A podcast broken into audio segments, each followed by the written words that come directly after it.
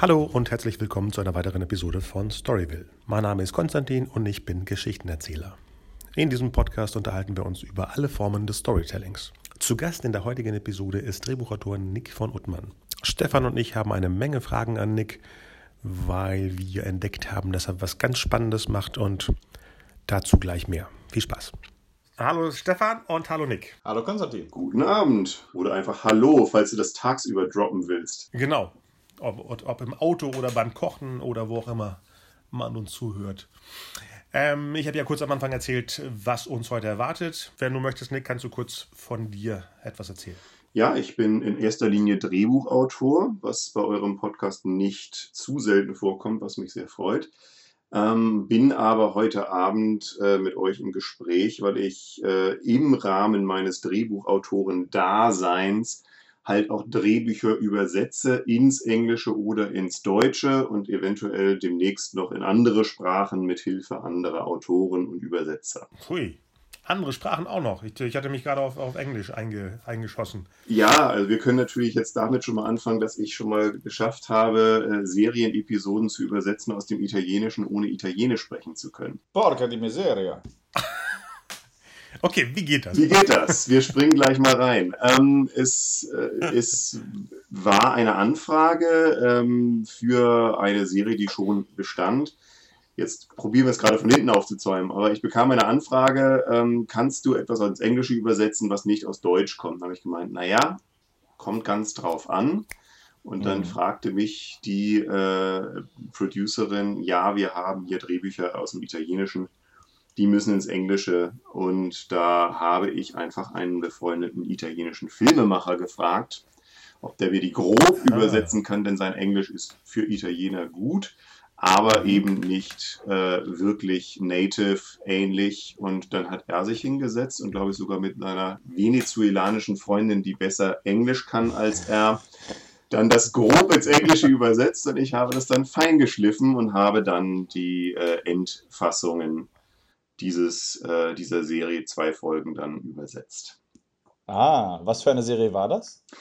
Die heißt im Original Il Cacciatore und äh, ist die wahre Geschichte ähm, der, des einen Mafia-Jägers, ähm, hm. worauf äh, die Gomorra-Filme und Serien basieren, aber die haben dann gemeint, wir müssen mal die echte Geschichte in Serie bringen, wo das dann eben nicht based on, sondern wirklich die richtigen Namen benutzt werden. Hui, die richtigen Mafia-Namen. Die richtigen Mafia-Namen und das ist dann am Ende wie Animal House, das dann eingeblendet wird. Dieser Mann ist dann und dann erschossen worden oder der und der sitzt jetzt schon im Gefängnis.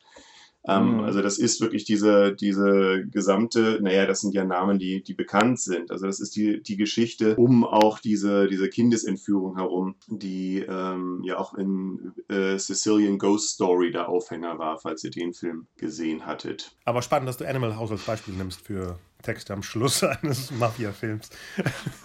Kanntest du die Serie vorher? Nein. Ist es dann wichtig? Oh. Nein, also ich, ich äh, kenne eigentlich fast nichts, was ich übersetze vorher, weil auch vieles davon gar nicht besteht, ähm, mhm. sondern nur in der Planungs- oder Vorbereitungsphase ist. Und das ist letztendlich der Grund, warum ich als Übersetzer angeheuert werde.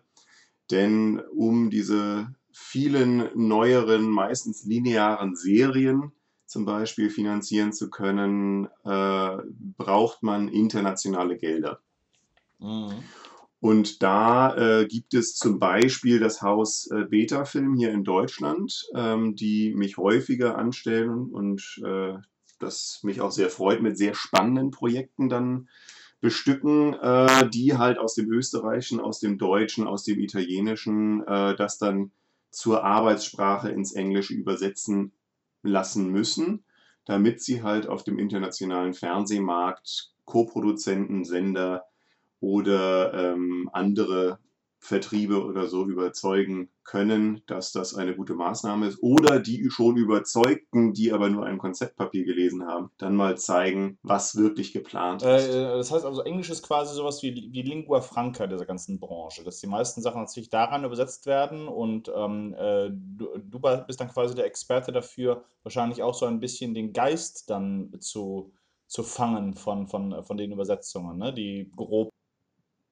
Ja, also das ist, denke ich, meine äh, wichtigste Aufgabe, neben, dass ich das nicht verhunze und dass die Geschichten nicht verfälscht werden, ist tatsächlich die Feinheiten rauszuarbeiten. Da wird mir zwar manchmal gesagt von Auftraggebern, naja, das sind ja eh nur Tschechen, die können das gar nicht so gut. Und dann denke ich immer, warum soll jemand, ob es nun Tschechen oder Franzosen, auch gerne das Vorurteil, Franzosen können kein Englisch, ähm, mach's mal schneller, aber dafür nicht so gut. Und ich glaube immer daran, dass ähm, ein Drehbuch immer in der besten Form auf einem Tisch landen sollte, gerade wenn ja. es darum geht, Menschen zu begeistern von etwas, was noch nicht mm. existiert. Also das kennen wir ja alle als Autoren auch. Also zu sagen, naja, das schreibe ich nochmal gut, aber lies es dir jetzt schon mal durch, ist immer ein blöder Ansatz. Ja, auf jeden Fall. Wie, wie machst du das äh, dann, wenn du, also jetzt wie bei dieser italienischen Krimiserie, wenn du das Original nicht kennst und mm, so wie es scheint, du sprichst kein Italienisch auch? Ich spreche kein Italienisch jenseits einer Speisekarte. ähm, da war es tatsächlich ein Sonderfall, das bei I Cacciatore, das dann im Englischen The Mafia Hunter dann genannt wurde. Äh, also Cacciatore ist wahrscheinlich ähm, der Fänger, möchte ich jetzt mal mhm. so in meinen Sprachgebrauch hineingehen. Da war das der Sonderfall, dass tatsächlich die erste Staffel schon existierte.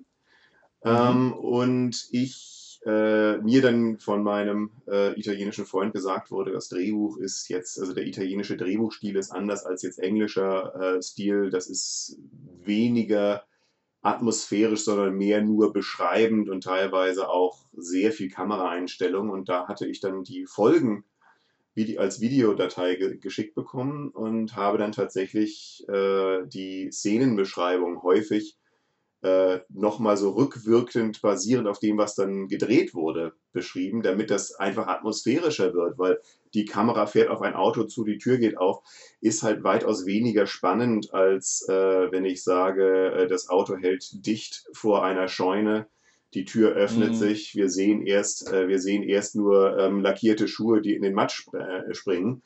Ähm, oder was auch immer das ist. Also das ist das, wo ich äh, eben auch meine ähm, ohne mir Freiheiten in der Geschichte herausnehmen zu können, dass ich sage, wenn mir die Beschreibungen der Figuren oder der, der Aktionen zu wenig erlebbar erscheinen, dann probiere ich die tatsächlich lebhafter, ähm, anregender zu formulieren. Ja, das wollte ich auch fragen, wie das so ist, wenn man das Gefühl hat, man möchte da eingreifen. Ist so ein gesamter Themenkomplex, wo ich natürlich dadurch, dass ich jetzt in erster Linie Drehbuchautor bin, ähm, natürlich immer mit kämpfe. Also, dass ich dann Bücher bekomme. Zum Glück bekomme ich meistens wirklich gute Bücher. Das muss man einfach erstmal hinstellen. Also, wenn man einen David Schalko übersetzen kann, also der Braunschlag und, und Altes Geld und ähnliches geschrieben hat mhm. ähm, und jetzt äh, eben einige Projekte äh, plant oder auch ähm, eine Stadt sucht einen Mörder. Soweit ich weiß, ist auch von ihm. Da durfte ich auch zwei Folgen übersetzen von der neuen Adaption, die ja sehr fern ans Original nur angelehnt ist. Ähm, da äh, ist das natürlich schon mal ein Meister, der also auch, auch, Romane schreibt und der auch Bühnenkünstler ist. Und ähm, da lerne ich eher was, als dass ich glaube, ihn verbessern zu können. Es ist aber auch tatsächlich schon vorgekommen, dass ich Bücher, die meines Erachtens noch lange nicht fertig waren, äh, wegen internationaler Förderung übersetzen musste. Und da ähm, ist es manchmal ein wenig mühsam ähm, durch die nicht optimale Form eines Drehbuches äh, durchflügen zu müssen, es äh, in eine andere Sprache zu übersetzen, wissend, dass es bei der nächsten Fassung einfach hoffentlich deutlich besser wäre. Das ist zum Glück nur der Sonderfall. Also das mhm. ist aber eben durch internationale, also Eurimage und was es alles gibt, also diese internationalen europäischen Koproduktionen oder sei es auch irgendwie diese bayerisch-Montreal-Quebec-Koproduktion, äh, also da gibt es ja sehr viele verschiedene Konstrukte, wie man an Geld bekommen äh, kommen kann. Mhm. Da äh, ist es halt auch manchmal wichtig, dass die Drehbücher recht früh woanders landen oder auch bei deutschen, äh, deutsch-internationalen äh, Fernsehproduktionen. Das ist, heißt, wir müssen jetzt die erste Fassung ganz schnell übersetzen, auch wenn die erste Fassung nicht die ist, die wir drehen, damit halt das andere Land casten und Location suchen kann. Ja. Und da äh, sitze ich dann da und äh, es kam auch schon lustigerweise von einigen Auftraggebern und Auftraggeberinnen so dieses, ja, wenn du da was siehst, was du besser machen kannst, mach das mal. Und da halte ich mich immer fern davon, weil also das ist nicht, das ist in dem, ich bin da nicht angestellt als Autor. Ich gebe danach gelegentlich, wenn man, wenn man mich fragt, dramaturgische Hinweise oder irgendwie mein, mein Empfinden, wenn die sagen, wie hast, hat dir das gefallen? Wenn ich dann ein gutes, wenn ich dann ein, gut, ein gutes Gefühl habe und eine gute Arbeitsbeziehung ähm, mit meinen Auftraggebern schon habe, da sage ich dann schon mal irgendwie, ja, also da bei dem Moment in, diesem, in dieser Sequenz, in dieser Szene habe ich die Figur nicht mehr glauben können. Vielleicht beim nächsten Mal da. Also das, das ist aber wirklich schon, wenn ich eine Beziehung aufgebaut habe. Wenn ich zum mhm. ersten Mal gefragt werde, halte ich mich da deutlich mehr zurück, weil das sind dann teilweise die Autoren selber natürlich und wir wissen alle selber, wie wir dünnhäutig sein können, wenn es darum geht, ja. ungefragt oder auch gefragt Kritik zu bekommen. Ähm, da äh, denke ich mal, ähm, da will ich lieber die bestmögliche Übersetzung des bestehenden Buches haben, als eine mm. Gefühlte Temperatur. In die Richtung sollte es gehen und dann würde ich mich selber, glaube ich, auch nur unter Umständen wieder anrufen als Übersetzer, wenn ich auf einmal diese Freiheiten mir hinausnehme. Das ist dann nicht meine Aufgabe. Das ist eine ganz interessante Sache, weil das äh, heißt ja auch, dass das sozusagen diese Art von, von äh, teilweise industrieller Übersetzung ist, ne? nicht, nicht äh, sozusagen drehfertig sondern in erster Linie, um die Vermarktung heranzutreiben, um auch Gelder zu generieren und, und so und die Maschinerie eigentlich zum Laufen zu bringen. Ähm, äh, eine, eine, Freundin von mir hat, hatte auch vor einer Weile an so Projekten gearbeitet, die schon gegreenlightet waren und ähm, ähm, wo dann Drehbücher eingekauft wurden, ich glaube in diesem Fall aus Skandinavien. Und sie war total entsetzt davon, was für eine miserable Qualität das war und wie viel sie dann umschreiben musste, äh, ohne Namen zu nennen. Äh, mhm. Gibt es so ein Projekt, das so furchtbar war, dass du tatsächlich in den Ohren geschlackert hast, wie, wie, wie das ähm, äh, überhaupt in die Maschine geraten konnte? Nein, also so furchtbar war zum Glück keines. Denn da muss man ja auch sagen, ich mache das ja nicht nur irgendwie aus Lust und Liebe und irgendwie, weil ich Luft atme dabei, sondern ich werde ja dafür gut bezahlt. Und das freut mich natürlich auch. Ähm, deswegen ist es halt so, dass ich Projekte bekomme, die eben teilweise noch auch mit Ansage noch im Aufbau sind, die aber zumindest mal irgendwie eine Instanz so weit überzeugen konnte, dass Geld in die Hand genommen wird, dass äh, ich eben als professioneller Drehbuchübersetzer das dann in eine andere Sprache übertrage. Also es kann auch sein, dass ich, ist jetzt auch gerade passiert, dass ich englische Drehbücher für einen deutschen Förderantrag ins Deutsche übertrage, weil man ja immer bei unseren Länder- und, und Bundesförderungen ein deutsches Drehbuch einreichen muss. Ja da äh, gibt es manchmal Bücher, die halt auch noch nicht fertig sein müssen. Und da hoffe ich, äh, also die sind zwar von äh, Aufblende bis Abblende, jedoch äh, sind die halt die zweite, vielleicht die dritte Fassung, wo man einfach weiß, das sind noch zwei oder drei mindestens, selbst wenn es ein Indie-Film ist, bevor das irgendwie vor die Kamera geht. Und da erkennt man dann schon die Schwachstellen sehr deutlich aber ich erkenne da auch eigentlich immer, warum jemand dieses Projekt für wert äh, an, ansieht, es zu machen. Und das ist mhm. zum Glück, also weil sonst, äh, ich möchte da nicht in eine Arroganz hineingehen äh, in meinen Job. Ich möchte da äh, eigentlich Freude dran haben. Und wenn es dann wirklich ganz, ganz schlimm würde, dieser Fall ist zum Glück noch nicht äh, ähm, rein, bei mir äh, auf den Tisch gekommen, dann äh, müsste ich fast noch Schmerzensgeld nehmen. Das, äh, ja, das ist also letztendlich äh, ist es selbst, also das sind dann meistens sind die Leute dann aber sehr gewahr, dass das noch eine Aufbaufassung ist und dann fragen die mich auch, sag mal, was meinst du eigentlich? Und dann taste ich mich im Nachgespräch so ein bisschen an, wie sehr sie was hören, wirklich hören wollen. Oder nur ein, ist wirklich ganz schön, ich drücke euch die Daumen. Das ist die Psychologie eines äh, eines Dienstleisters, ähm, aber viele wollen wirklich hören, weil es ja auch nicht deren Buch dann ist. Was meinst du eigentlich? Und dann ähm, sage ich auch, also ich habe das Gefühl, dass dann noch mindestens zwei weitere Fassungen kommen. Wenn ihr zur nächsten Fassung kommt, könnt ihr mich gerne anrufen. Das stelle ich dann nicht in Rechnung, wenn ich dann noch mehr äh, mich daran erinnern kann, was mir da für Gedanken durch sind. Oder ich sage es euch gleich. Also mm. ich vergesse das natürlich auch irgendwann mal. Ich mache danach auch keine Nachnotizen, ähm, was dramaturgisch oder, oder sonst meines Erachtens noch hakt. Aber ich biete mhm. tatsächlich mhm. das als zusätzliche Leistung an, wer es haben möchte und wo ich das Gefühl habe, sie wollen es auch wirklich haben und ich verscherze mir dann nichts. Mhm. Also ich sage, ich habe jetzt das Ding sehr frisch und das ist ja auch das, was mein, meine Aufgabe so einzigartig macht. Ich schreibe jedes Wort dieses Drehbuches und muss es interpretieren in eine andere Sprache. Das macht keiner sonst. Das macht noch nicht mal der Autor selber nochmal.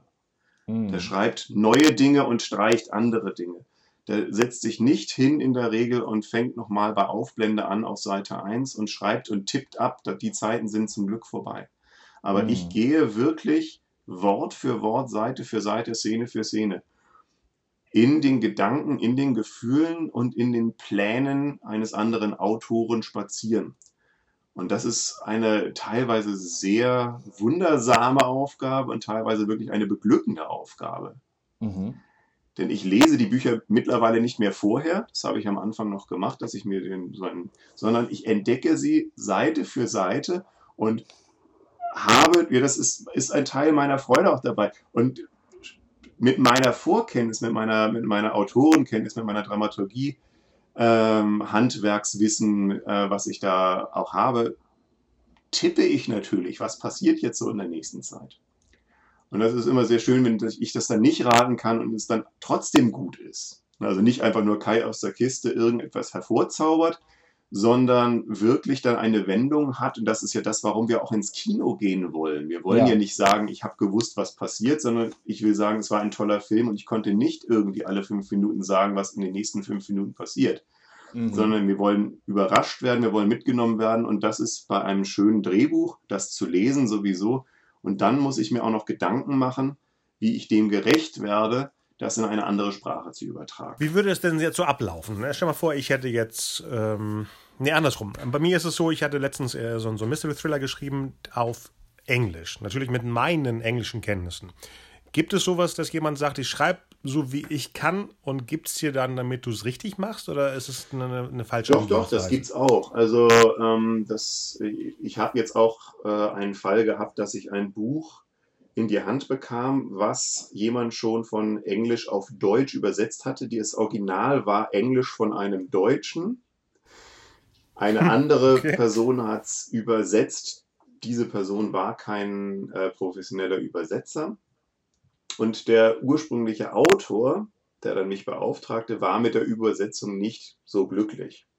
Und dann bin ich nochmal als Ghost Writer, Übersetzer da nochmal drüber gegangen, habe das Original gelesen, wo ich daran sehr stark lesen konnte, dass das zwar auf Englisch geschrieben war, aber und auch von jemandem, der fließend Englisch sprechen kann, aber eben von einem Deutschen. Also das merkt man an, an Satzstellung, das merkt man an teilweise von Be Begriffen, da war es zum Beispiel das Wort Pullover, was nur im Französischen und im Deutschen Pullover heißt und nicht im Englischen wirklich. zum Beispiel. Ähm, und da bin ich dann halt nochmal wirklich durchgegangen und habe dann äh, das auf lustigerweise von einem deutschen Autor ins Deutsche nochmal endübersetzt. Ähm, also hm. es, es kommen immer wieder Aufgaben, wo ich dachte, die wird es nicht geben. Und trotzdem im Nachhinein weiß man, warum die kommen. Ähm, es ist aber auch schon vorgekommen, dass ich angefragt wurde, äh, ich habe hier was auf Englisch geschrieben, kannst du es nochmal ähm, gucken, ob das besser geht. Und dann redet man auch natürlich über Gagen. Und äh, bisher sind die meisten, weil es ja auch dann Autoren sind, die mich anfragen. Ähm, die meisten sind dann, haben davon Abstand genommen, weil äh, ich zwar durchaus äh, ein Herz auch für Independent-Filme habe und dann vielleicht auch bestimmte Teile meiner Gage zurückstelle, ähm, aber natürlich auch nicht irgendwie das dann auf, ich habe hier 200 Euro, willst du das mal machen, irgendwie tun kann. Denn das ist, mhm. ja, also ich verstehe auch, wenn jemand nur 200 Euro dafür über hat. Also ich will da auch keinen ähm, geißeln oder sagen, wie blöd bist du denn, sondern ich verstehe das, das ist etwas, was man sich aus den Rippen schneidet, als Autor zu sagen, ich weiß, es muss besser sein, ich kann es mir eigentlich nicht leisten, so, ich habe aber nicht mehr als. Und da sage ich bei 200 Euro definitiv nicht ja. Ähm, ich lese vielleicht mal die ersten 15 Seiten durch, um zu sehen, wie groß der Aufwand ist. Und dann redet man halt drüber, wie viel Geld wirklich da ist. Und ähm, dann sage ich entweder ja oder nein. Äh, ich habe tatsächlich sogar auch noch zusätzlich, das wissen manche meiner Auftraggeber sogar noch gar nicht, ähm, noch wirklich dann gebürtige, geborene Muttersprachler in verschiedenen englischsprachigen Ländern. Denn wenn etwas irgendwie in, in einen Südstaaten-Akzent kommen sollte, da, also Südstaaten-US-Akzent, ja. Dialekt, muss man ja auch noch sagen, äh, da würde ich gerne, oder ich habe jetzt ein, demnächst wohl Bücher auf dem Tisch, die dann in Irland spielen. Da werde mm. ich hm. dann einen befreundeten irischen äh, Stand-up-Comedian äh, fragen, dass er mir einfach nur bei den Dialogen einfach mal drei, vier Redewendungen reinschreibt. Ja. Weil das das einfach nochmal lebendig macht. Und äh, was ich jetzt noch gar nicht erklärt habe, warum ich überhaupt meine Drehbücher ins Englische und nicht nur aus dem Englischen übersetzen zu können, ist, dass ich seit meinem sechsten Lebensjahr Englisch spreche mhm. und lange, lange in England gelebt habe. Ähm, in meiner, in meiner äh, jungen und mittleren Erwachsenenzeit. Also ich habe da auch studiert, ein paar Jahre lang und habe vorher da schon gelebt und ähm, behaupte, dass ich zu gut 90 Prozent Native Speaker bin was bei, in Amerika durchgeht, dass ich also Brite bin oder auch in, in Deutschland äh, definitiv durchgeht, für diese, sagen wir mal, 5 bis 10 Prozent, die mich dann wirklich äh, Blut, Boden und Mutter Erde Native Speaker machen würde, habe ich halt dann eben meine, meine ähm, Redigierer und Korrekturleser, die meistens dann aber wirklich ähm, sagen, da würde ich das für eine Rede, diese Redewendung nehmen oder ähm, das ist etwas zu Deutsches, mach's mal so. Also, weil sowas wie Klappe zu, Affe tot kannst du nicht einfach ins Englische übersetzen. also das ist aber, und da geht's, da geht's dann wirklich in das, in das Feine. Es ist, ich weiß nicht, ob ihr jemals irgendwie Wer wird Millionär auf Englisch gesehen habt. Ich fliege, wenn überhaupt, bis dann vielleicht 16.000 die Frage kommt, aber die ersten fünf Fragen sind die Killerfragen für nicht Muttersprachler oder Leute, die in dem Land, wo es auch immer mhm. ausgestrahlt wird. Das sind wie bei uns, das sind irgendwelche Zeitungsmeldungen von Florida Klaus und irgendwie, die jeder kennt oder irgendwie Lotto Lothar oder wie sie alle hießen mhm. oder aber eben Klappe zu, Affe tot, Redewendungen oder Märchen oder ähnliches. Wo, das sind die ersten Fragen, die halt jeder weiß. Ja. Es sei denn, du hast da nicht gewohnt. Genau. Und das ist so das, wo ich sage, das ist dann wirklich schon so ein Mikrokosmos.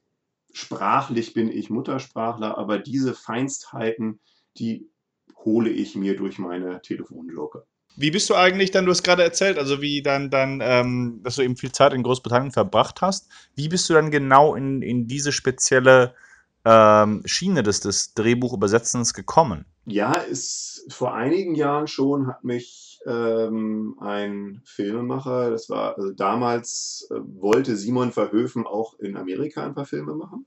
Mhm. Was er ja mittlerweile mit, mit Unfriend auch getan hat im englischsprachigen Raum. Und da hatte dann auch eine Agentur, soweit ich das jetzt richtig erinnere, das ist jetzt schon wirklich, ich möchte mal fast behaupten, 12, 14 Jahre her.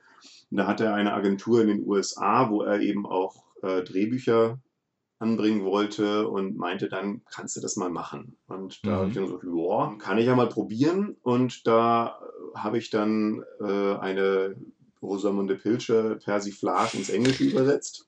Eine Persiflage, okay. Ja, also äh, äh, bevor Simon mit, mit den Hartmanns und, und anderen Filmen äh, als Regisseur und Autor die, die Kinokassen eroberte, war er ja mhm. lange und ist er ja immer noch Schauspieler. Mhm. Und hatte in sehr vielen dieser äh, Herzkinos mitgespielt. Also ZDF mhm. Sonntagabend und auch vielleicht ähm, ARD Freitagabend. Und hatte dann halt auf den Klippen von Dover und in der Umgebung dann oder auf griechischen Inseln dann halt den, den jugendlichen Liebhaber oder ähnliches gespielt und hat dann einfach gemeint, das ist irgendwie schon so albern in sich und hat dann halt eine Persiflage geschrieben, die leider nie ins, äh, nie für Deutschland produziert wurde. Und dann meinte er, das ist jetzt ein Buch, das ist eben eine Komödie die könnte man ja mal ins Englische übertragen. Und das habe ich dann gemacht auf das überkandidelste Britisch, was mir irgendwie unterkommen kann. Das war schon eine Freude. Also ich bin eher Nordlicht, sei es jetzt, weil ich aus Hamburg bin, aber ich habe auch nur in Nordengland wirklich gelebt, in York und Carlisle. Mhm. Ähm, und da habe ich dann so mein, mein Upper Crust, Stiff Upper Lip ähm, Briten dann irgendwie in mir gefunden und habe äh, die, die äh, möglichst, also weil es eine Persiflage war, da also wirklich Begriffe auch für mich entdeckt, die dann eben wunderbar altmodisch waren. Also Flausenkopf war dann Featherhead und so, wo ich dann auf einmal Wörter entdeckte, die äh, man viel häufiger benutzen sollte. und damit fing es dann alles an. Also das, das habe ich dann für, für Simon Verhöfen noch einen Thriller übersetzt, also nicht an Friends, sondern einen, einen anderen, der ähm, es war dann auf einmal ein ganz anderes Gewerk, also erst eine, eine Persiflage, eine romantische Komödie und dann ein Thriller. Und dann nahm, nahm, das so seinen Lauf und das war dann immer so ein bisschen nebenbei. Und mittlerweile ähm, hat mich dann, äh, als es äh, jetzt vor noch nicht mal einem, einem Jahr mal Beta-Film, also eine Producerin von, von Beta-Film, die Anna Rode gefragt, sag mal, du hast mir doch mal erzählt, du bist Native Speaker und hast in England gelebt könntest du das auch mal für uns machen? Und da habe ich dann eine sehr kurze Antwort gesagt, ja. Hm. Und dann sagte sie, schön, ich habe hier zwei Bücher. Und das war, glaube ich, in dem Falle nur eins. Ähm, es war ein, ein Donnerstagnachmittag. Wir brauchen das Montagmorgen um 9 Uhr. 60 Seiten. Geht das? Und dann sagt man auch ja wie das so ist, wenn man eine Deadline irgendwie hat. Und ähm, da habe ich dann tatsächlich, also das war dann so mal zwei bis 15 Gänge hochschalten, weil ich dann wirklich in über zwei Tage hinweg 17 Stunden übersetzt habe und damit ich das dann halt nochmal selber mhm. Korrektur lesen kann, dann dann an meine, meinen Native Speaker äh, zu schicken, damit er halt nochmal drüber geht und äh, war dann mit einem sehr verbratenen Gehirn am Sonntagabend durch und konnte es zwölf Stunden vor der Deadline abschicken. Ich kann das nicht gutheißen und keinen dazu raten, das zu tun. Das äh, ist sehr anstrengend. Ich habe das lieber ein bisschen länger, wobei ich sagen muss, ich habe auch keine Lust, ein Drehbuch über drei Wochen zu übersetzen. Das Schöne ist nämlich, im Gegensatz zu dem, wenn man selber Drehbuch schreibt, dass man ja immer weiß, was auf der nächsten Seite zu tun ist also wir Autoren kennen das ja irgendwie, selbst wenn wir unser Konzept vor uns haben oder unser Treatment oder Exposé oder was auch immer es ist, dass man manchmal so an diesen Punkt kommt, gerade auch vielleicht bei der zweiten oder dritten Fassung. Jetzt müsste es anders sein und dann geißeln wir uns und dann ist irgendwie mal eine halbe oder eine Dreiviertel Seite oder mal ein, zwei Szenen geschrieben schon ein erfolgreicher Tag, mhm. relativ mhm. gesehen. Mhm. Ne, also wir erinnern ja uns immer auch nur gerne daran, dass wir auf einmal fünf bis zwanzig Seiten am Tag geschafft haben, auf der Welle gesurft sind und denken dann ja, geht ja. doch. Ne? Ausnahmeerscheinungen. Dann, dann glauben ja. wir, das ist der Regelfall, aber es ist halt eigentlich, ist es wirklich die Schaumkrone einmal erwischt zu mhm. haben. Das Schöne bei dem Übersetzen ist, ich bin immer in dem Format Drehbuch, was ich auch sehr liebe, und ich muss nie darüber nachdenken, was kommt als nächstes, weil jemand anderes sich diese Gedanken gemacht hat. Mm. heißt also, ich kann im Notfall wirklich ein Buch von vorne bis hinten am Stück übersetzen. Irgendwann mal merke ich natürlich, meine Finger werden lahm, meine Gedanken werden auch lahm. Ähm, und äh, da stockt es dann irgendwann mal. Es geht dann, wenn es dann wirklich eine, eine Abgabefrist dann wirklich drängt, das, äh, aber es ist mir dann doch lieber, dann sagen wir mal, so eine Woche vielleicht für, ein, für ein 90 Minuten ja. zu haben. Das heißt ja immer noch, dass ich irgendwie 18 Seiten am Tag mhm. schaffen muss. Aber du sagst, dass du, du hast vorhin gemeint, dass du äh, auf jeden Fall mit der Bezahlung zufrieden bist. Äh, ist das etwas, gibt es da Sätze für oder hast du das für dich selbst herausgefunden, wie das ist? Und kannst du eine einen groben Bereich nennen, ähm, äh, wie, wie, äh, wie viel du für eine Übersetzung bekommst? Ja, also ich habe natürlich recherchiert, als ich jetzt das jetzt mehr und mehr ähm, professionell gemacht habe, also professionell im Sinne von, ich werde ernsthaft dafür bezahlt, dass ich das vorher mhm. schon gemacht habe und hoffentlich auch gut. Aber jetzt im wirklich klassischen Sinne, ein Profi wird für das, was er ja. tut, bezahlt. Da habe ich ein bisschen recherchiert. Ähm, das ist natürlich, wenn man zu Übersetzungsbüros geht, vollkommen sinnfrei oder größtenteils sinnfrei, weil da A, keine Drehbuchautoren sitzen, B, die haben dann entweder ihre Wörter oder ihre Zeilen irgendwie. Das ist ja alles im Drehbuch, da ist viel weiß auf der Seite, das passt ja alles nicht. Also, dass ich sage, für eine Zeile bekomme ich so und so viel.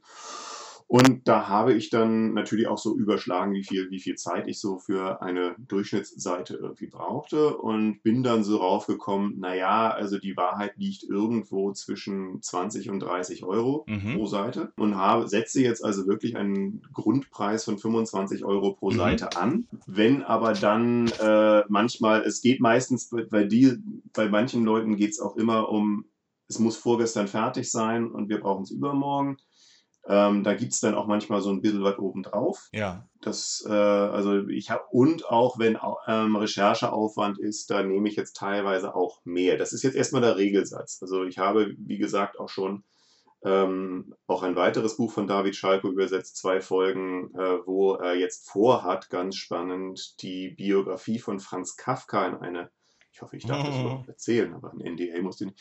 Aber jedenfalls, also, dass, äh, dass er Franz Kafkas Leben auf kafkaeske Weise in eine Serie Ah, okay. Und mhm. da habe ich erstmal gemerkt, wie tief er in die Recherche eingestiegen ist, weil er wirklich nicht nur die literarischen Texte Kafkas äh, benutzte, sondern teilweise auch die Originalversicherungspolicentexte äh, mm. und äh, ähnliches, weil der Mann ja an der mhm. Versicherung gearbeitet hat. Und hat dann ja eben so ein paar Policen und irgendwelche Risiken und ähnliches.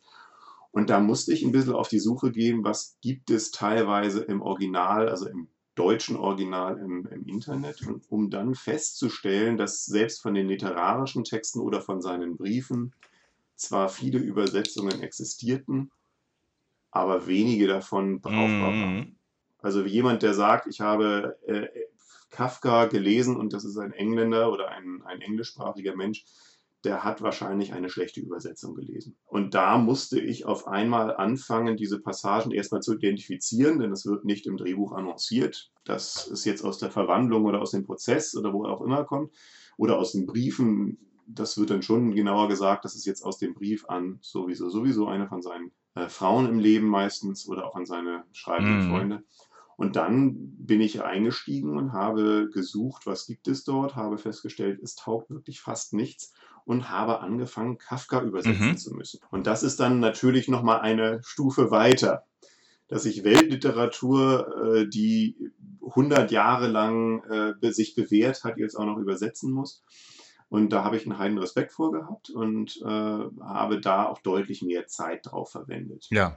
Und da habe ich dann, ähm, also für solche Fälle, wenn jemand sagt, ich habe hier einen historischen Stoff, auch wenn ich dann anfangen muss zu recherchieren, Fachjargon, wenn es jetzt so mehr über, als über drei oder fünf Begriffe geht, sondern man hat da wirklich ein Thema, da sage ich dann schon, ich muss dann mal gucken, wie viel mehr Zeit das mhm. dauert. Äh, und dann nehme ich auch mal mehr Geld. Also dann geht das auch bis zu den 30 Euro hoch im Regelfall. Das gesagt, ich habe jetzt auch gerade für eine ähm, sehr sympathische kleine Independent-Produktion eben auch den schon vorab genannten Rückstellungsvertrag für einen Teil der Gage gemacht. Denn die kommen an und sagen, wir wollen jetzt etwas machen, wir gehen in die Vorleistung, weil wir erst diesen Film machen wollen ähm, wir haben nur die Summe X, wir wollen, dass du das machst, weil wir wissen, dass du das gut machst, aber wenn du jetzt bei Summe X nicht Ja sagst, dann müssen wir halt jemanden nehmen, der nicht unser Vertrauen mm. so hat wie du. Auch, also es ist nicht so, dass ich dann gesagt habe, ich mache es für eine Mark 50, sondern ich habe dann schon eine gute Gage bekommen. Ich weiß auch, dass die nicht mm. mehr hatten.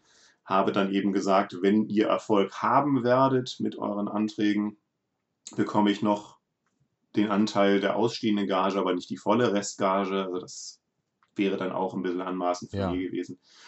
Und äh, dafür habe ich aber dann auch eben gleich zwei Aufträge mhm. auf einmal bekommen. So, also das, das, das summiert sich dann auch. Also das, das wäge ich dann auch ab, wenn es aber mir gesagt wird, ich bin hier gerade bei der Pass, also dieser, dieser ähm, deutschen Adaption, deutsch-österreichischen Adaption von mhm. der Brücke. Äh, da sitzt Sky schon im Boot. Ähm, wir haben internationale Gelder. Ähm, da maßt sich zum Glück dann mein Auftraggeber nicht an zu sagen, aber kannst du das für weniger machen, weil wir das Geld ja. ist da. Ja. ja.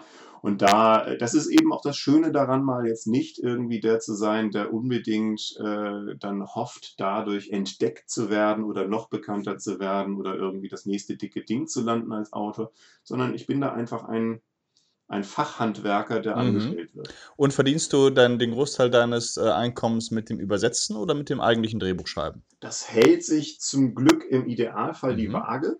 Es ist aber so, dass diese Übersetzungsaufträge eine Regelmäßigkeit über die letzten Monate und jetzt auch irgendwie Jahre äh, entwickelt haben, sodass ich nicht in dieses Existenzloch hineinfalle. Jetzt muss es ja gar nicht sein, dass ich nichts zu fressen hätte, sondern einfach dieses, oh mein Gott, letzten drei Wochen ja. ist gar nichts gegangen. Da kann ich zwar irgendwie an meinem eigenen Stoff arbeiten, ist ja auch mal ganz schön, aber wo kommt irgendwie die nächste, die nächste mhm. Buddel Bier her oder irgendwie das nächste Schwarzbrot mhm. oder was auch immer. Also so weit geht es zum Glück einfach gar nicht mehr. Natürlich gibt es auch noch andere Jobs, die wir als, als Autoren noch irgendwie parallel machen und machen könnten. Äh, ich habe jetzt mir einfach dieses Zweitstandbein so weit mhm. etabliert, was eben der Glücksfall ist. Also ich schreibe auch teilweise Dialogbücher oder auch Werbekonzepte, weil ich sehr lange im Werbefilm gearbeitet habe. Auch das macht mir Spaß. Das ist aber eben nicht im fiktionalen Langformbereich, in dem ich selber auch schreibe, also TV-Serien, TV-Filme oder Kinofilme. Und dieses Nebenstandbein Übersetzungen hat den wunderbaren Effekt, dass ich in dem Gewerk arbeite, was mhm. mein Hauptgewerk ist. In einer anderen Funktion, aber in der Form, die ich liebe.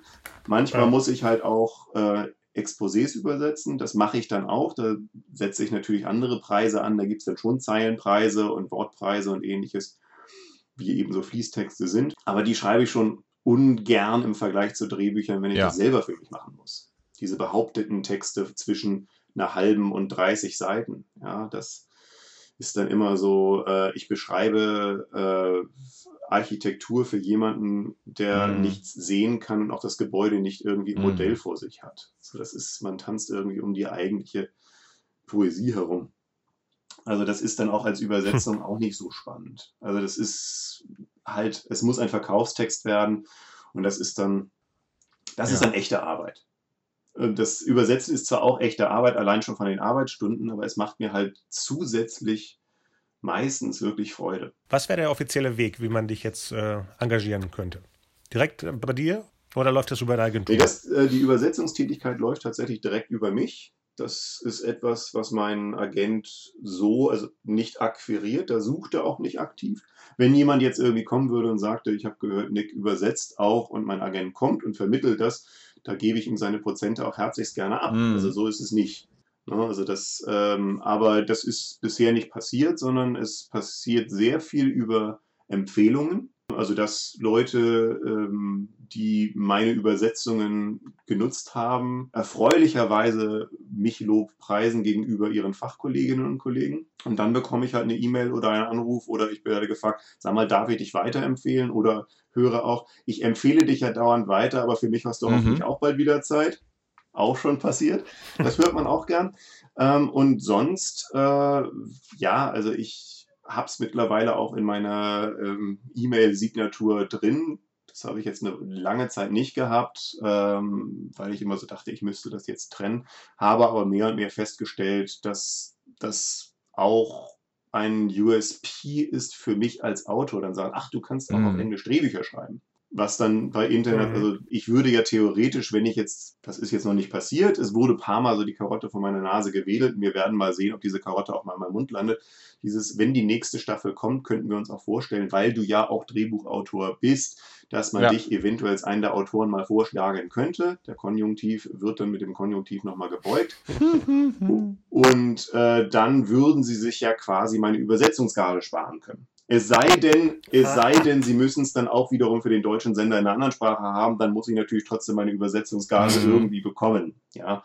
Aber dann würden sie sich tatsächlich, dann hätten sie es aus einer Hand und dann würden sie wahrscheinlich auch sagen, ja komm, jetzt machen wir da mal einen Freundschaftspreis. Und dann würde ich wahrscheinlich auch nicht Nein sagen, wenn ich dann wüsste, ich habe da irgendwie 90 Minuten in einer Krimireihe oder was auch immer oder in einer Sitcom oder was ja. auch immer es dann sein wird, dann auch mitgeschrieben und dann würde ich natürlich auch da mit mhm. mir reden lassen, weil das ja auch in meinem Sinne ist, dass ein guter Übersetzer an mein eigenes Buch drankommt und der beste Übersetzer, den ich für mein eigenes Buch kenne, bin halt momentan ich. Ich erlebe dich ja täglich bei Facebook mit Tipps und Ratschlägen. Wo findet man dich sonst noch, wenn man dich sucht? Also jetzt äh, in absehbarer Zeit, wenn tatsächlich äh, am morgigen Tag, Mittwoch, den 26.06., das schneidet ihr raus, wenn es nicht passiert, ähm, tatsächlich dieser Podcast droppt, dann werdet ihr mich äh, auch auf der, auf der internationalen Filmbühne finden. Also, äh, man trifft mich in mhm. München, wo ich wohne. Man kann mich anrufen, man kann mich anschreiben. Äh, akut trifft man mich jetzt dieser Tage bald auf dem Filmfest München ähm, bei Filmen im Publikum, bei Empfängen äh, vor dem Gasteig, ähm, bei Baumeln der Beine in die Isar, wo auch immer man, man äh, mich irgendwie treffen kann oder auch nicht vermeiden kann. Ich bin da so ganz rührig, wie ihr ja, ja mhm. auch. Ja, also bei der Berlinale tummelt man sich auch. Also es gibt ja so Tummelplätze. Beim Seencamp werde ich natürlich mich ja. auch tummeln. Da habe ich letztes Jahr sogar die Freude gehabt, das erste Podiumsgespräch äh, äh, führen zu dürfen als, als mhm. Interviewer, auch auf Englisch. Da hoffe ich, dass Seencamp mich wieder engagieren wird, weil ich dieses Festival großartig finde und es auch gerne mitgestalte und sei es auch nur mit einem einzigen Podium, denn die Macher machen natürlich viel, viel, viel, viel mehr. Und da war ich dann halt ein kleines Rädchen von einem sehr großen, komplexen, wunderbaren Uhrwerk. Und ansonsten äh, kann man mich fernmündlich erreichen, schriftlich erreichen und äh, wenn ich mich in irgendwelche Städte begeben soll, dann kann man mich auch einfliegen oder einfahren lassen. Also das passiert ja häufiger. Ja, das ne? Also es ist ja nicht so jetzt so fern, dass jemand sagt, wir brauchen aber jetzt mal alle an einem Tisch. Und wenn dann irgendwie schon die Produktion läuft, dann kann es ja sein, dass sie sagen, sag mal, kannst du in Köln sein, kannst du in Berlin sein. Und dann setzt man sich halt in irgendeinen fahrbaren oder fliegbaren Untersatz und fliegt dann halt hin. Und wenn, das ist eben das Schöne, als Fachhandwerker wird gar nicht diskutiert, ob du das selber, ja. äh, selber zahlst mhm. oder nicht. Und das ist halt einer der positiven Nebeneffekte, den ich als Übersetzer habe, dass man sehr wenig über Geld diskutiert, dass man erstaunlich früh diese mhm. Gagen mhm. auch begleicht und dass äh, es einfach klar ist, genauso wie man einem Beleuchter nicht sagt, sag mal, du kannst ja bestimmt irgendwie mal durch Zufall 500, Meter, 500 Kilometer mhm. woanders auftauchen. Also da wird natürlich schon gefragt, sag mal, wenn du in Berlin bist, kannst du bei Freunden unterkommen. Und natürlich in den großen Städten habe ich auch durchaus Freunde, die mich beherbergen.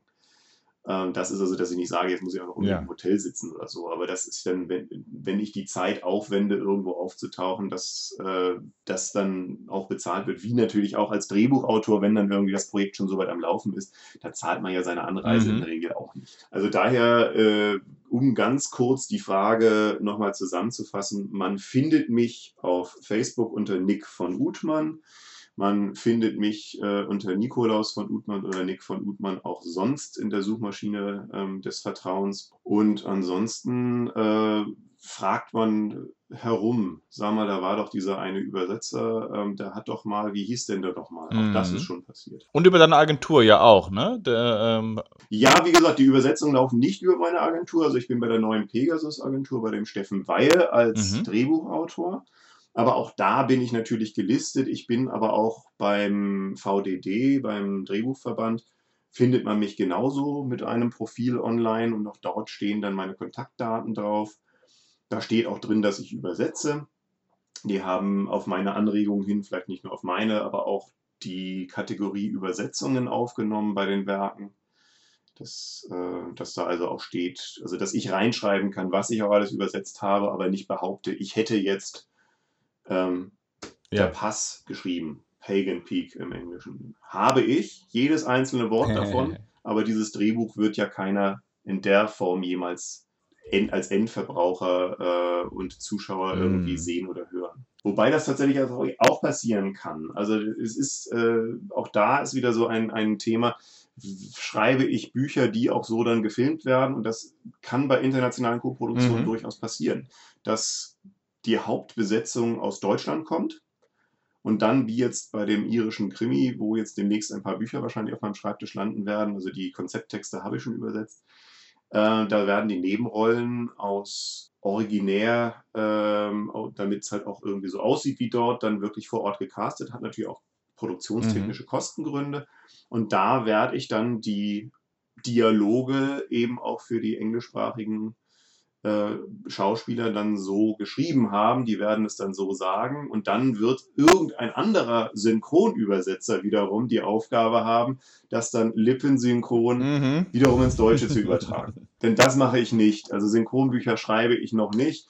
Da glaube ich auch, dass das nochmal ein ganz anderer Sport ist, der ähm, dann mit einer, mit einer Kongenialität einhergeht, die, glaube ich, auch äh, zeitaufwendig, wenn man es gut machen will, auch in eine, in, in eine Sprachempfindung plus wirklich Erbsenzählerei hineingeht, die ich vermutlich mir nicht ja. aufbürden möchte.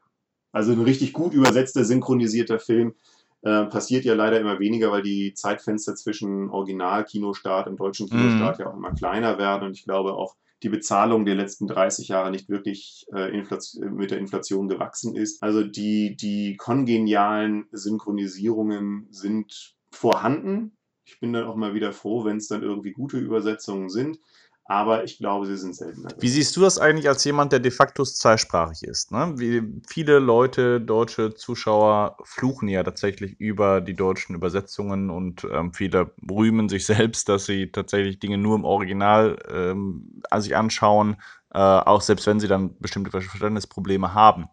Äh, ohne dass, dass du zu stark an deiner eigenen, an einer deiner eigenen Einkommensquellen äh, sägen musst.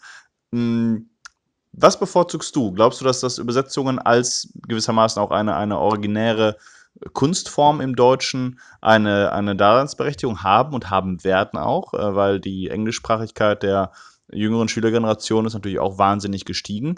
Plus wir sind, glaube ich, eine, eines der wenigen Länder, gerade in, in Nordeuropa, die sich überhaupt so eine äh, weitreichende Übersetzungsszene leisten. Also das sind ja doch noch ein paar mehr. Also neben Deutschland ist es ja äh, Frankreich und Italien und auch Ungarn rühmt sich eine sehr gute Synchronisierungslandschaft zu haben. Kann ich jetzt schwer nachvollziehen, weil mein Ungarisch dann doch mhm. nicht wirklich vorhanden ist. Aber ähm, ich, ich sehe das erstmal so klar. Man, man sieht und trifft die Skandinavier, die Holländer, die halt wirklich von Kindesbeinen an mit Englisch mit Untertiteln größtenteils aufgewachsen ist. Und die haben ein besseres Sprachempfinden in gesprochenem Englisch auch. Aber letztendlich bei den Büchern möchte ich ja auch die Auswahl haben, dass ich von spanischen Autoren, von portugiesischen, von chinesischen, von japanischen Autoren die Bücher lesen kann ohne dass ich mhm. diese Sprache erstmal erlernen muss. Also erstmal ist es äh, der Ansatz zu sagen, äh, es gibt einen, einen so bunten, wunderbaren Strauß an, an Blüten, an, an Gewächsen aus aller Welt und dass wir in Deutschland eigentlich diesen Gleichmacher haben. Jeder Film wird ins Deutsche übersetzt und wir haben eine viel niedrigere Hemmschwelle erstmal einen Film aus irgendeinem Land, sei es Kasachstan oder mm. Uganda zu gucken oder hm. Wales, ja, in der Landessprache, ähm, weil es einfach mhm. ins Deutsche übersetzt wird. Und dann können wir erstmal den Film so angucken und die Geschichte genießen, wo es da ist. Natürlich gucke ich am liebsten englischsprachig gedrehte Filme und Serien im Englischen. Das kann ich. Aber ich bin da eben auch noch, gehört zu einer großen Minderheit. Mag jetzt ein bisschen ein Widerspruch in sich sein, aber dennoch, äh, viele Leute glauben nicht, dass ihr Englisch gut genug ist, dass sie alles mitbekommen. Und wenn das dann ein komplexer Film ist, dann will man es lieber auf Deutsch haben. Und dann ist es doch schön, dass es die deutsche Synchronisierung gibt. Die sollte dann möglichst gut sein. Und ich glaube, dass, selbst wenn ich sage, ich glaube, die Qualität der Synchronisierungen ist über die letzten Jahre und Jahrzehnte vielleicht schlechter mhm. geworden. Wobei im Englischsprach, vom Englischen ins Deutsche kann ich ja fast nicht mehr beurteilen, weil ja. ich ja fast nichts mehr Deutsch gucke. Wenn ich dann französische Filme oder ähnliches, wo ich dann so merke, okay, das ergibt jetzt keinen großen Sinn oder, oder ähnliches, dann gucke ich mir das halt mal mit den französischen Untertiteln an und, und äh, denke so, da mhm. sagt eigentlich was ganz anderes. Schade drum, ja. Aber äh, ich glaube, dass es eigentlich eine schöne Sache ist, dass es diese niedrige ja. Hemmschwelle gibt und möchte da definitiv weder den Synchronbuchautoren und Regisseuren noch den Synchronschauspielern ihre Broteinnahmequelle streitig machen, weil wir alle spätestens, wenn wir sagen, hast du Death Note im Original gesehen? also für die Leute, die nicht wissen, was Death Note ist, ist es nicht nur ein relativ mäßiger Netflix-Film vom letzten Jahr, sondern eine mhm. ganz grandiose Anime-Serie aus Japan äh, von vor, ich möchte mal sagen, mhm. gut zehn Jahren, die es dann in der englischen Synchronisierung gab. Die habe ich mir dann auf Englisch angeguckt und nicht japanisch mhm. mit englischen Untertiteln, weil es dann doch eine sehr komplexe Geschichte ist und wenn ich dann zu lange Japanisch höre und es nicht verstehe, strengt es ja auch mehr an. Das ist einfach eine ganz grandiose Geschichte. Da war ich dann froh drum, dass es eine englischsprachige Synchronisierung gab. Ich glaube, es gibt mittlerweile auch eine deutsche, die vermutlich genauso gut oder vielleicht sogar besser ist als die englische, denn wir haben ja viel mehr Handwerkstradition im Synchronisieren ja. als der englischsprachige mhm. Markt. Dann noch eine Frage hatte ich, ähm, äh, gerade im, im, im englischsprachigen Markt ist es ja so, dass in der britischen Kultur Sprache ein großer Trennfaktor ist. Ne? Also die, die, an den Dialekten erkennt man deutlich, wo die Leute herkommen, die so Soziolekte, äh, aus welcher Gesellschaftsklasse, was für äh, eben ein Land wie Großbritannien, wo Klassen immer noch wahnsinnig präsent sind, äh, unheimlich wichtig sind. Äh, wie, wie übersetzt man so etwas in so einem Fall, wenn du eine Figur hast, die sich durch einen bestimmten Zungenschlag, durch die Verwendung von bestimmten Begriffen, die sie eben sofort in, in die Region von Manchester oder Liverpool oder äh, Schottland oder so etwas verortet, was jeder äh, englische Hörer verstehen würde. Welche Freiheiten äh, hat man da überhaupt oder was für Tricks könnte es geben? Ich erinnere mich nur daran, ich habe mal ein, einmal eine Inszenierung, als ich ganz klein war, von, ähm, wie heißt er, die, die, die, ähm, nicht Dr. Doolittle, sondern ähm, naja, auf jeden Fall, äh, äh, wo, wo sie quasi den, diesen, diesen typischen äh, äh, Cockney-Dialekt übersetzt haben mit einem Hamburger ja, Straßenslang. Ja, My Fair Lady, exakt. Äh, und haben also das Eliza Doolittle. Eliza Doolittle, exakt und äh, haben sozusagen auf, auf, diese Weise übersetzt. Und ich habe schon äh, in Asterix witzigerweise, in Asterix und Obelix haben sie dann einen, einen äh, ursprünglich schottisch, mit schottischem Dialekt ähm, sprechenden Menschen in einen Sachsen verwandelt, um die kulturellen Differenzen äh, deutlich zu machen. Was äh, äh, gibt es da an, an, an Möglichkeiten und was war ist für dich die eleganteste oder beste Variante dieser Übertragung? Das ist tatsächlich eine sehr gute Frage, die ich mir dann auch immer wieder stellen muss, ob es nun von Deutsch ins Englische oder von Englisch ins Deutsche geht. Es ist auch richtig, dass es gerade im Britischen, wobei im Amerikanischen ist das ähnlich von den regionalen Nuancen, aber vielleicht nicht von diesen, so, was du, wie hast du es so schön genannt, Sozio... Soziolekte, ja. Soziolekte, genau. Großartig. Ich lerne heute auch noch Fachsprache. ähm, also letztendlich die, die verschiedenen Klassen und verschiedenen Schichten, die sind tatsächlich im Englischen sehr stark zu erkennen anhand von dem gesprochenen Wort. Mhm. Das ist richtig. Und deswegen verstecken auch viele, das ist bei uns ein bisschen ähnlich, dass jeder Schauspieler erstmal das ZDF-Hochdeutsch lernt oder das Bühnenhochdeutsch mhm. lernt. Ähm, Hannoveraner Dialekt ist glaube ich, ursprünglich, ne? Dieses, dieses, diese deutsche Theatersprache. Das wird behauptet. Ich möchte mal, möchte mal widersprechen, dass Hochdeutsch Hannoveranerisch eins zu eins ist, denn das Hannoveraner hat auch so, so was, was Trockenes, Abgehacktes irgendwie. Also ich bin ja nun Hamburger und kenne durchaus auch das, die verschiedenen norddeutschen Idiome ganz gut. Mhm. Aber tatsächlich, also das, das vermeintliche äh, Hochdeutsch, äh, wo man nicht genau verorten kann, wo kommt es her, das wird ja bei uns sehr gefordert. Es sei denn, du bist bei den Rosenheim Cops oder ähnlichem oder vielleicht irgendwie bei bei Hafenkante oder so. Also wenn mhm. du wirklich so ganz klar verortet hast. Aber selbst die Tatortkommissare sprechen nicht unbedingt immer Mundart. Nein. Im Englischen ist es tatsächlich so, dass ich mir dann überlegen muss, ähm, welche Funktion hat jetzt in dem Buch, dass diese Figur aus Liverpool kommt, aus Yorkshire kommt, was bedeutet das in dem Gewerk oder aus Schottland kommt, was bedeutet das in dem Gefüge, in dem, in dem Beziehungsnetz der, der Figuren? Mhm. Wer grenzt sich von wem in welcher Form ab?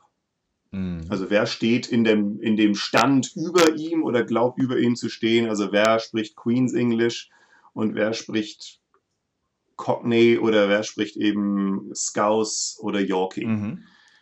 Oder eben im Amerikanischen, wer spricht irgendwie Texanisch oder, oder äh, Wyomingisch oder eben Brooklynese.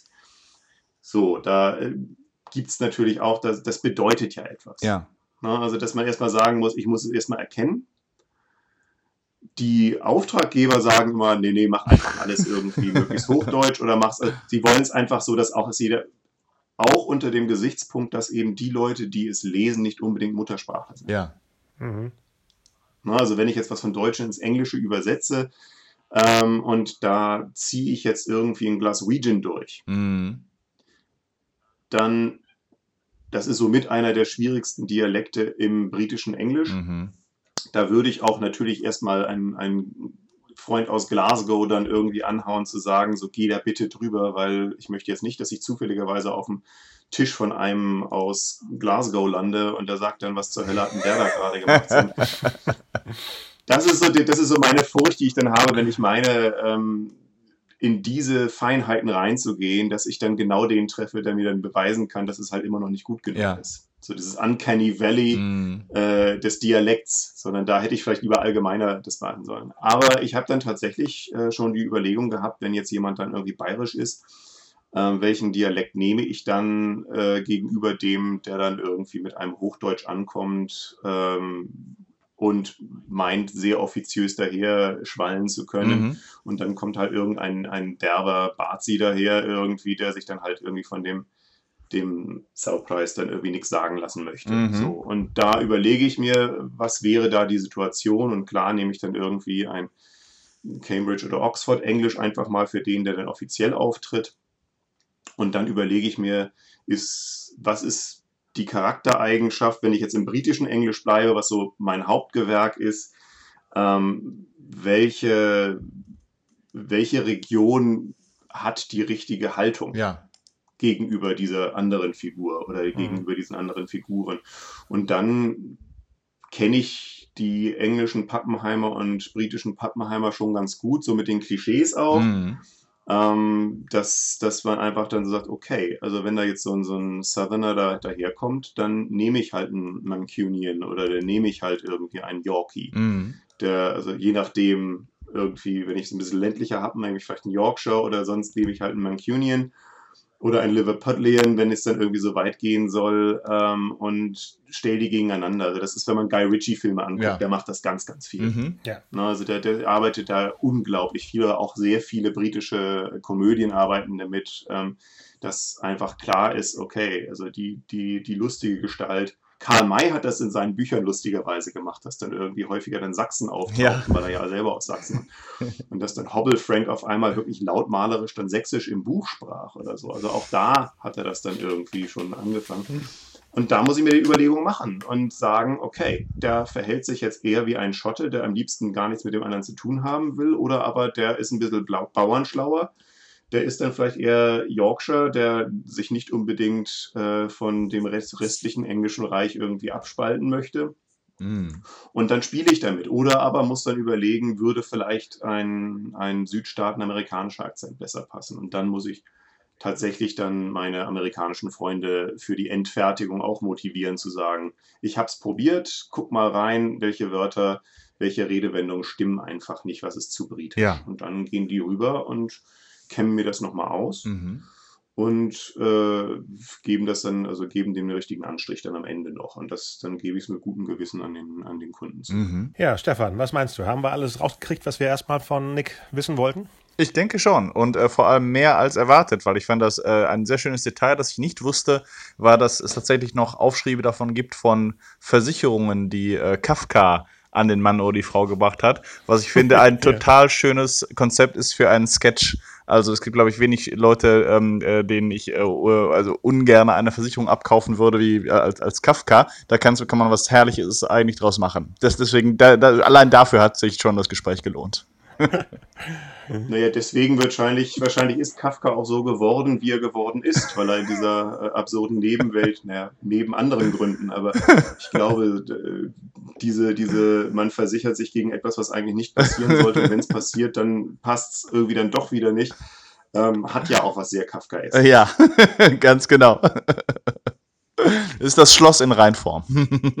Ja, Nick, vielen Dank für das Gespräch. Bitteschön, bitteschön. Wir behalten das alles im Auge. Ich guck mal, ähm, ich äh, bastel gerade auch an einem internationalen Projekt. Vielleicht kommen wir auf dich zu, aber das kennen wir alles in Ruhe. Aber es klingt alles sehr vielversprechend. Ich hoffe, dass ich jetzt die Leute nicht mit meinen Preisen abgeschreckt habe. ich Nein, weiß, dass andere nein. auch sowas nehmen, aber äh, ich bin, bin da auch sehr undeutsch und ich finde, man kann auch über Geld reden. Ja. Es ist ja nicht so, dass ich mir deswegen irgendwie drei, Dritt- oder Viertwohnungen leiste, sondern ich kann mir halt dadurch auch unter anderem München. mit diesem Zubrot leisten, München genau zu erleben, ähm, was schon eine Aufgabe in sich ist Mm. als, als Autor und Freischaffender. Ja. Auf jeden Fall, nein, ich sehe es ganz genau, äh, du, deswegen habe ich auch nachgefragt, weil zu wenig, man auch, gerade wenn man anfängt, äh, weiß man zu wenig über Preise äh, und äh, das, deswegen ist auch wichtig, dass man darüber spricht und auch Leute, die gerade solche Aufträge vielleicht angeboten bekommen, dass sie ungefähr eine Vorstellung haben, wie Profis das bewerten, was die Leistung, die vielleicht gerade von ihnen verlangt wird, überhaupt wert ist.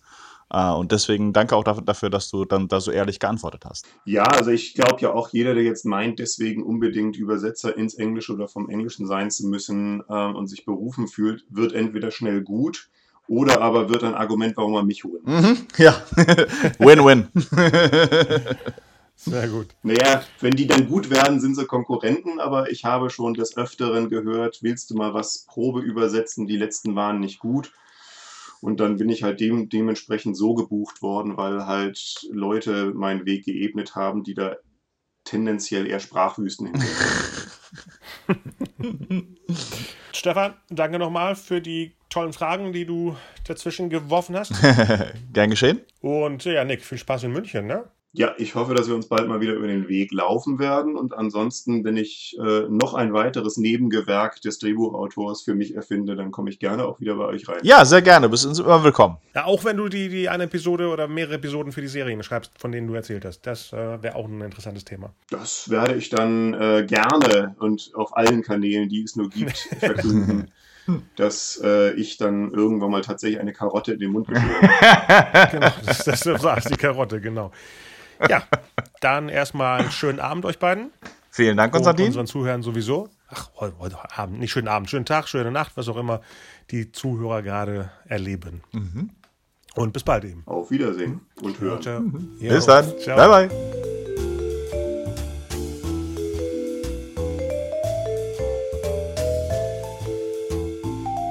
Und das war's mal wieder bei Storyville. Zur Info, ab jetzt haben wir auch eine größere Webpage unter storyville.one, also one wie die 1 auf Englisch, storyville.one. Dort findet ihr alle Episoden, die bis jetzt produziert worden sind. Viel Spaß dabei und schreibt uns bei Facebook. Bye bye.